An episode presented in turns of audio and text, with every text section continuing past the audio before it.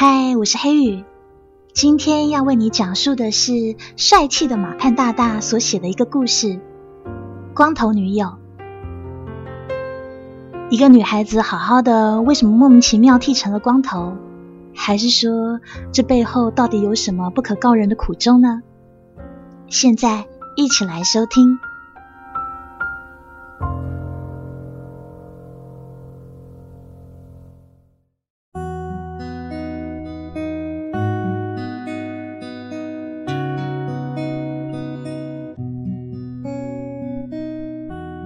醒来的时候就听到女友在哭泣，打开灯看到她蜷缩在床头，我心头有点烦躁。为什么哭？是因为我还是因为你妈？我试探性的问了下，其实对答案不感兴趣。为什么？他察觉到我醒了，语气里有一点歉意。但仍旧把身子面对墙，背对着我。你这样子已经影响到我了。我觉得你应该要乐观积极一点。一大清早就哭，你将会让我一整天的心情都变不好的。我没话找话的说了几句看上去很自私的话。其实安慰了太多次以后，靠口才吃饭的我。也有些记穷了。我知道这个时候不管我说什么都是火上浇油。正确的做法应该是抱住他，用力量融化他的悲伤。听完我说的话以后，那我出去了。说完，女友就起身了。她速度飞快的穿好衣服和鞋子。矫健的程度和他刚才蜷缩在床头哭泣的时候判若两人。在一秒钟从楚楚可怜的小女生变身女战士这件事情上，女友险逢对手。我没有跟出去，就像最初我看到她哭会心疼，后来渐渐麻木了。再后来会感觉到烦躁一样，一次又一次跟出去劝慰争执，引来众人侧目之后，我觉得我一点也不在乎他出去做什么了。十次有九次，他都是坐在楼下的花坛边哭。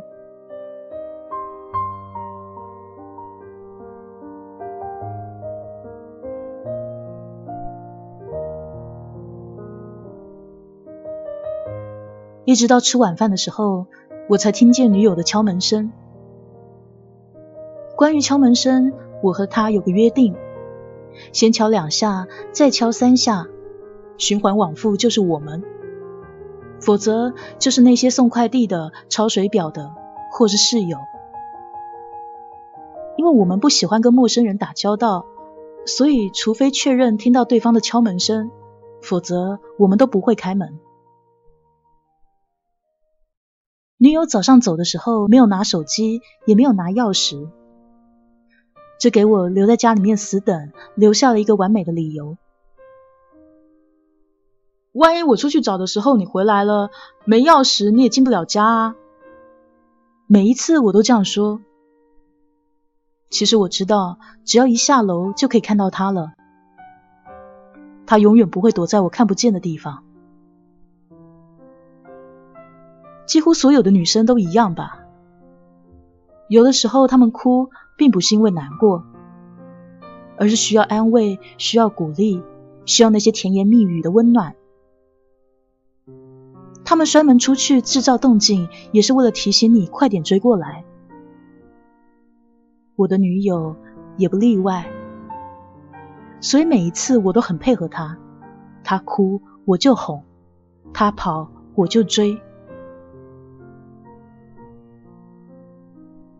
只是哄他的话越来越不真诚了，追他的速度越来越慢吞吞了。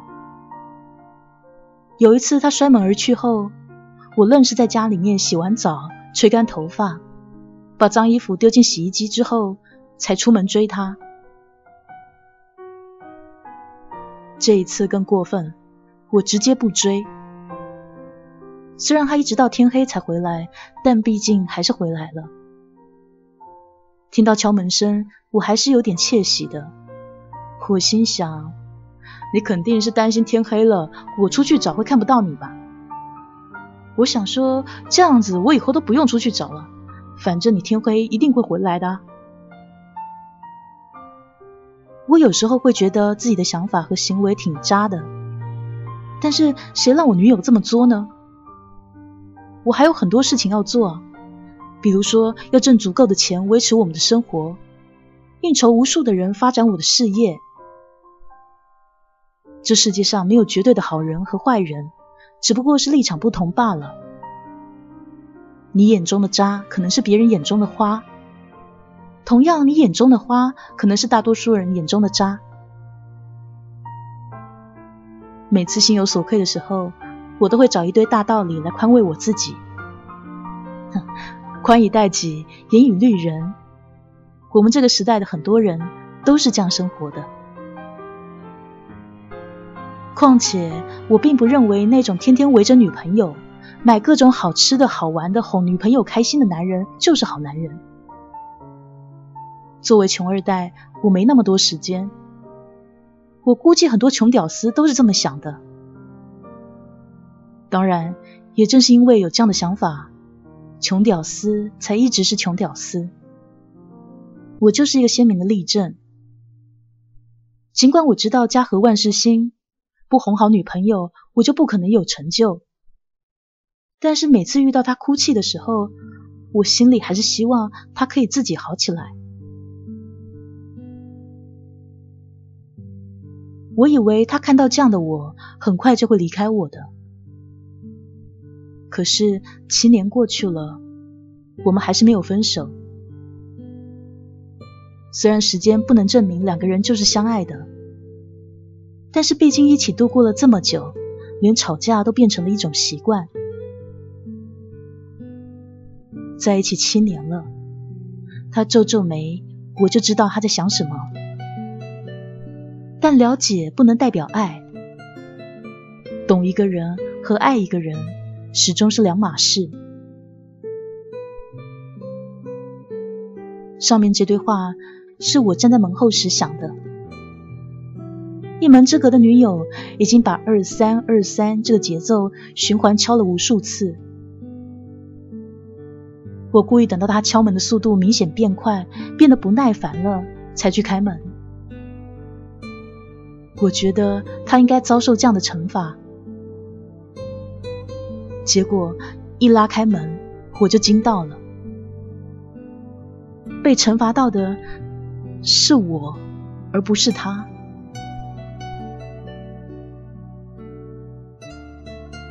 他出去一天了，没有洗脸，没有喝水，没有吃饭，一直在花坛边哭。眼看要天黑了，他才站起来，活动了一下麻掉的腿，然后毅然决然的去小区门口的理发店剪了个光头。你不是不在乎我吗？那我就剃个光头，看看你的反应啊！我明白女友的心思，愣了一会儿以后，我转身回了房间。女友跟在我身后，脸上已经没有了哀容，反而有一种报复成功的快感。他用什么都没有发生过的语调说：“我肚子饿了，去做饭吧。”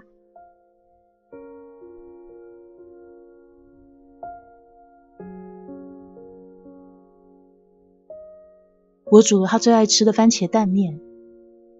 这是我最拿手的，但炒鸡蛋的时候还是不小心把火开大了，鸡蛋糊了。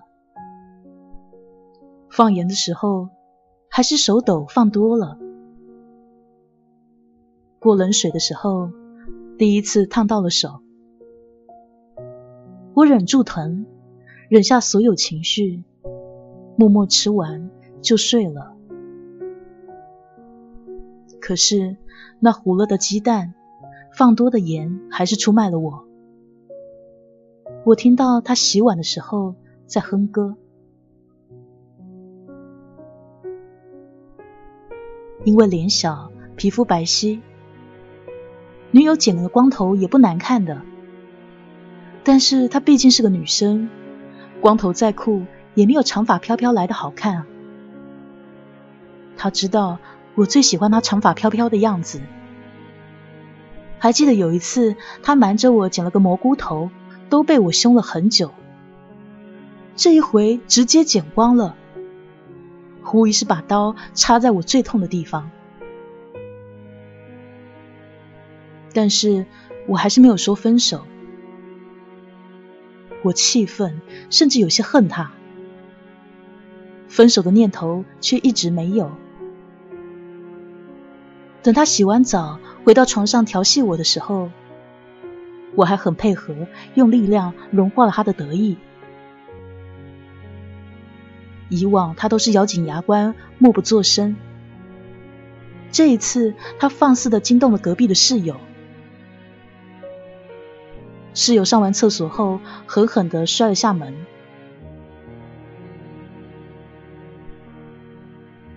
我的室友是一个长得非常随便的胖子，一看就是常年找不到女朋友的那种类型。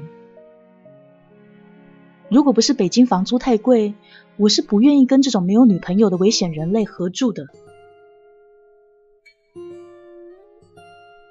我和女朋友常常暗地里吐槽他糟糕的穿着、嚣张的鼻毛，还有那站在隔壁楼都可以听到的刺耳鼾声。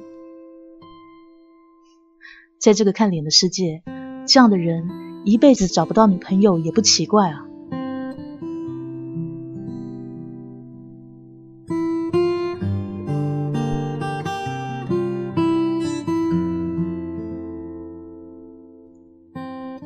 女友剃了光头以后，我给她买了帽子和假发。她心情好的时候会主动戴上，心情不好了就需要我把她哄开心了才肯戴上。为了不在朋友面前折面子，自从她剃了光头后，我每次哄她都很认真，说出的话每句都会斟酌一下。我们的关系似乎又回到刚开始恋爱的样子。其实刚恋爱的时候，女友是不爱哭的。她出生在一个离异重组的家庭，从她出生，父母就开始争吵，一直到她长大离家，遇到我，才算是过上了相对平静的生活。刚在一起的时候，他就说：“我容易哭，遇到事情你记得让着我。”我们不要吵架，好不好？我那时满口答应，并且暗暗发誓要让他过上安详和乐的日子。我觉得他以往的生活够不幸了，我应该是他人生的转折点才对。可是好景不长，因为工作不顺，我有一阵子心情非常不好，跟他说话的时候明显有些敷衍。当他拿起一件新衣服问我，粉色还是白色好看啊？我却非常专心的在玩游戏。过了好久才问他，刚才说什么？没什么。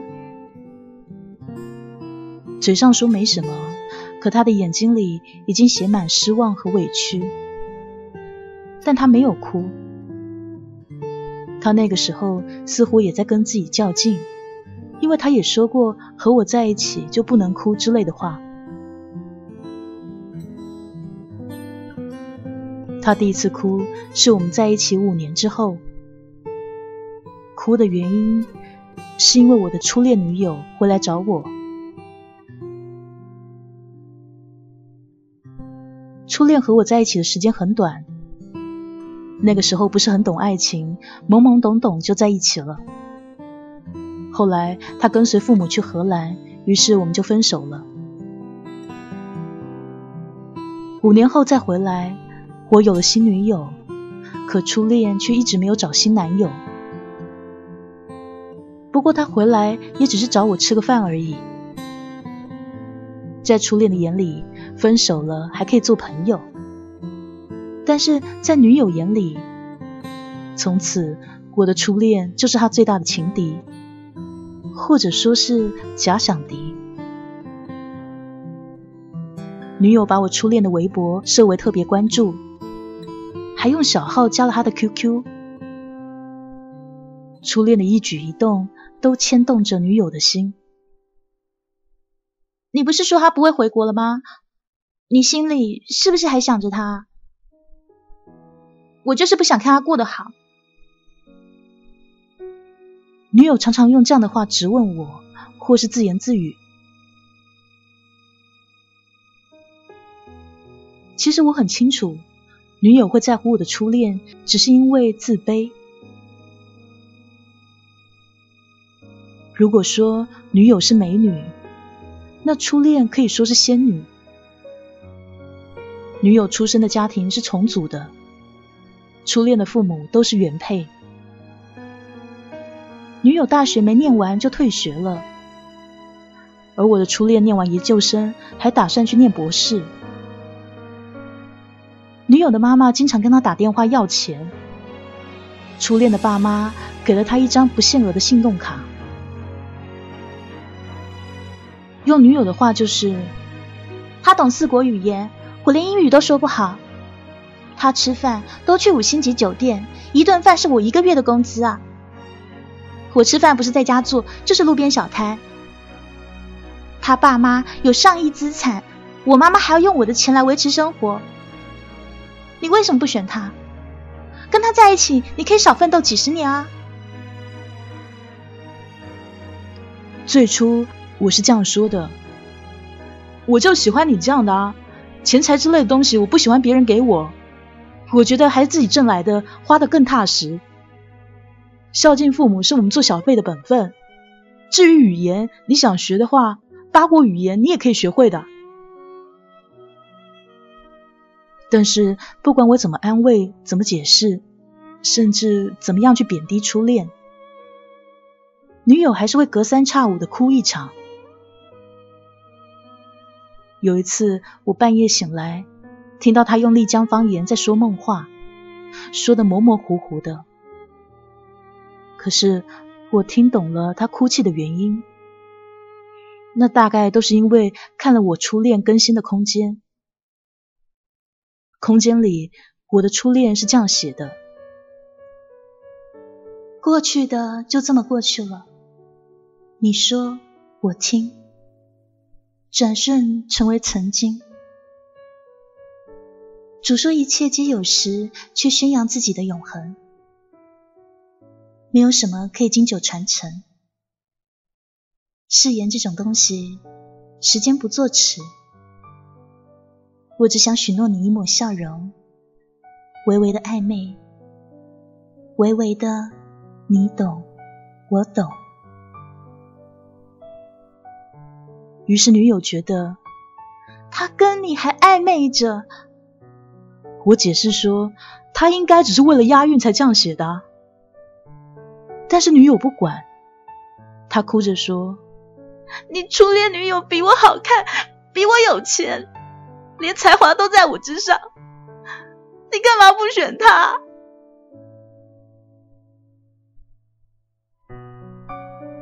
解释多了就是掩饰。女友始终觉得初恋的存在对于她是一种致命的威胁。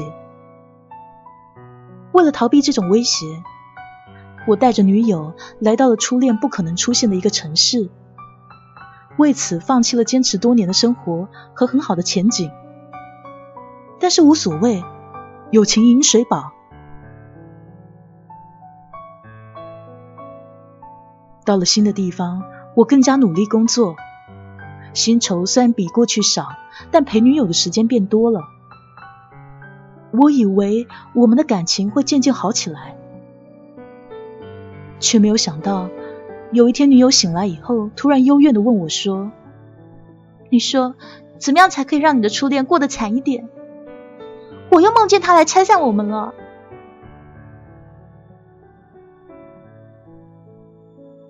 听到这样的话，我才意识到女友的心里出了问题。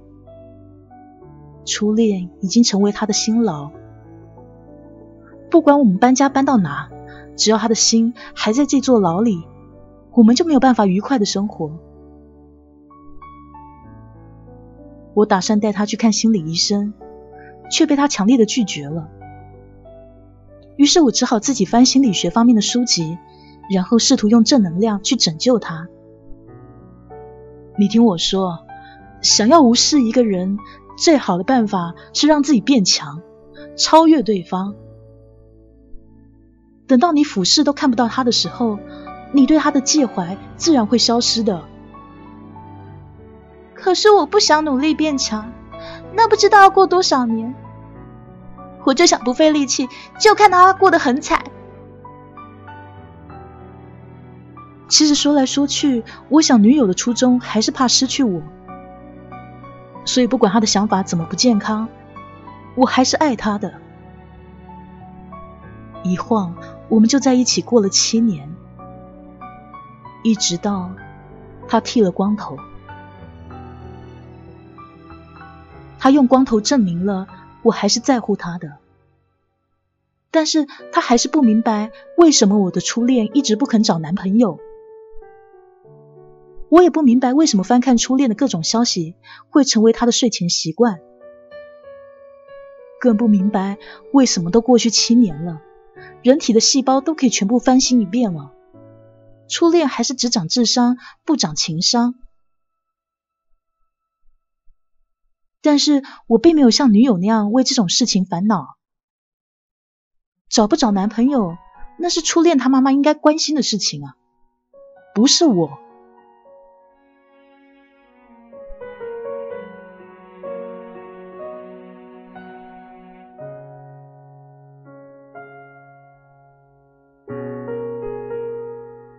人的头发剃光了，可以再长出来；人的感情用光了，就再也无法爱上任何人。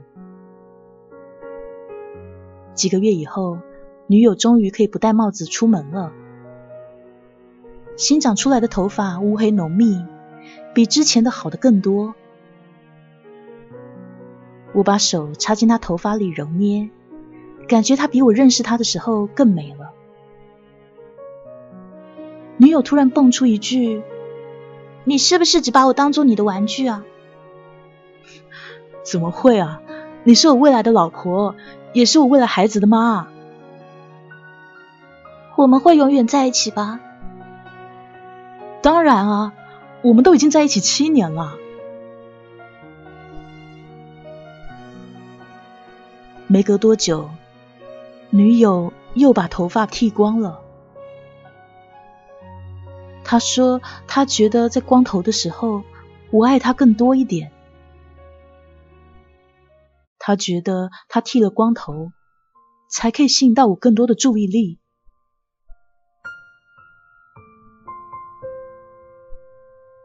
的确，一个光头在你面前晃来晃去，想要无视都难。他剃了光头之后，我就很少打游戏了。”我把时间全用在了跟他一起挑选假发和帽子，挑选各种品牌的促进头发快速生长的药剂上。半年的时间，我从一个对头发一无所知的人变成这方面的专家。我甚至觉得有天我秃顶了也不用发愁，因为我有上百种应急方法可以解决没有头发的尴尬。但是。在他第二次剃光头发以后，我还是绝望了。你无法叫醒一个装睡的人，同样，你也无法治好一个装病的人。我始终不是万能的。我觉得我们需要分开一段时间。七年的形影不离，让我们的关系变直了。我试着用他可以接受的方式把我的意思表达出来，他明白之后，却果断的说：“那就分手吧，你去找你的初恋，他能带给你更多。”感情弄到这种地步，人容易疯掉。我开始喝酒，一开始是菠萝啤，然后是红酒、啤酒、白酒。我想喝醉了揍他一顿，却始终下不了手。有一天，我从超市买酒回来，刚一进门，就看到室友的房门敞开着，女友坐在室友的椅子上，而那个室友正在手把手教他打游戏。女友是个有洁癖的人。每次坐地铁回家、开门、上厕所、坐公交，她都要带足塑料袋跟隔离垫。而这一次，他一屁股坐在室友那肥腻的身体摩擦过无数次的椅子上，不垫任何东西，还任凭室友肮脏的爪子捏着他柔软的小手。他最反感我打游戏，觉得在我心里，游戏比他还重要。而这一次，他看到我回来，竟说：“你先去做点饭吃吧，我玩完这局就回去哦。”我知道他是怎么想的。既然你已经不在乎我了，那我就跟你最嫌弃的男人在一起啊，在你最痛的地方插上一把刀，唤醒你对我的爱。我知道的。只是这一次，我不愿意配合了。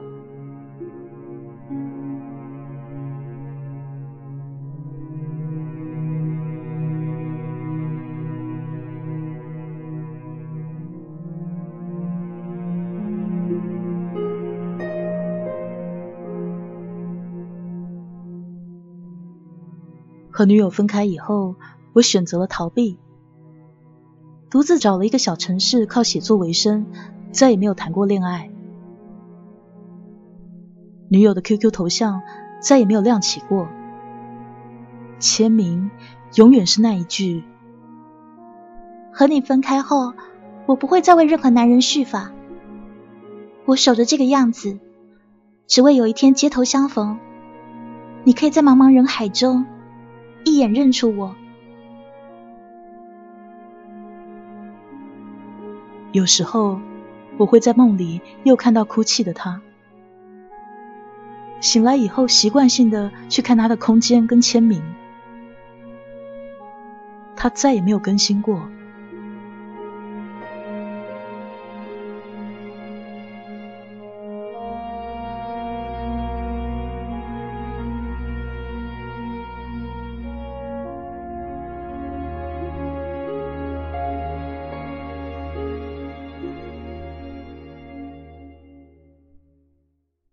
直到后来，我回到北京，在和朋友的饭局上遇见了初恋。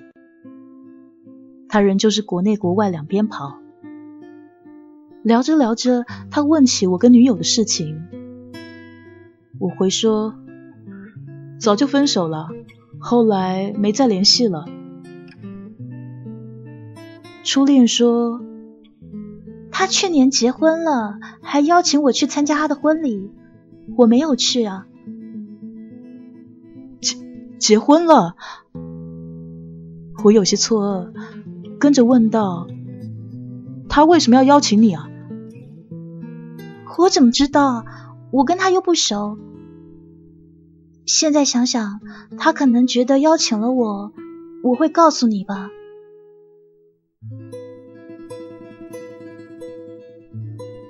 饭局散的时候。我问初恋，这么多年为什么一直没有谈恋爱？他笑了笑，我现在喜欢姑娘呢。我知道他在撒谎，但是也懒得戳穿了。有的时候人不愿意说真话，只是因为说出真话会尴尬。初恋有车。但我因为听到女友结婚的消息，心里很堵，就没让她送我，只是在临别时加了对方微信。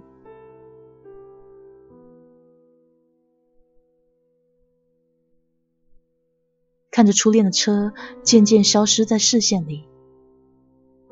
我开始在街头闲走，脑袋里一幕一幕全是女友哭泣时的样子。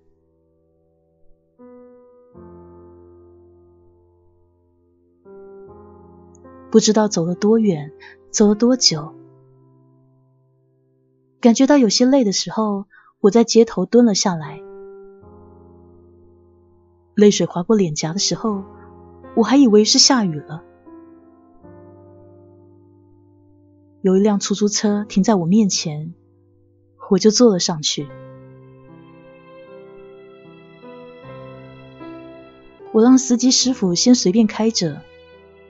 我靠着窗户看北京的夜景，看一个个我和女友一起去过的地方。街还是那样的街，店还是那几个店，只是人都变了。物是人非，大概就是这种感觉。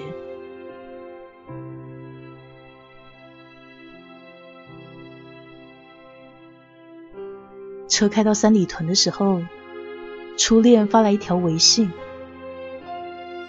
微信上他说：“当面不好说，其实呢，这么多年没有谈恋爱，说简单点是没有遇到对的人，说复杂点就是一个人过惯了，而且一个人也不缺什么啊，不知道为什么非要恋爱啊？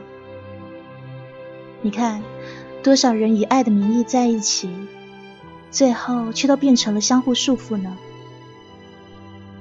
谁规定人生下来就一定要恋爱结婚呢？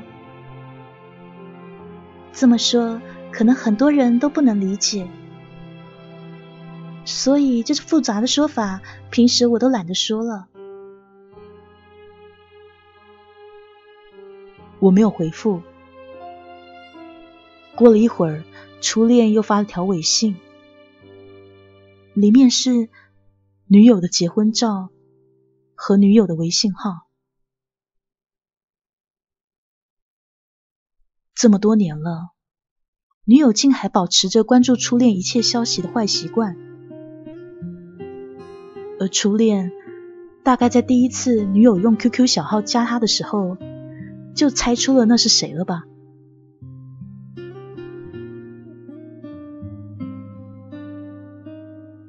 我犹豫了下，还是加了。他立刻就通过了验证，但是没有说话。我一条条看着他发的朋友圈，有美食美景，有老公，还有一个孩子，看上去很幸福的样子。他的头发也长到了我们热恋时的长度。原来分开后，他的生活并没有断过。不更新空间和签名，只是因为他开始用微信。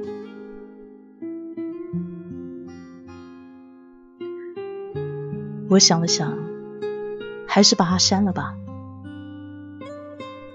尘归尘，土归土吧。分开了，就是分开了。当初分手的时候没去挽回，现在出现了，也只会给对方添堵吧。想通了之后，我就对司机说：“去团结湖。”那是我和女友第一次相遇的地方，确切说。是前女友了。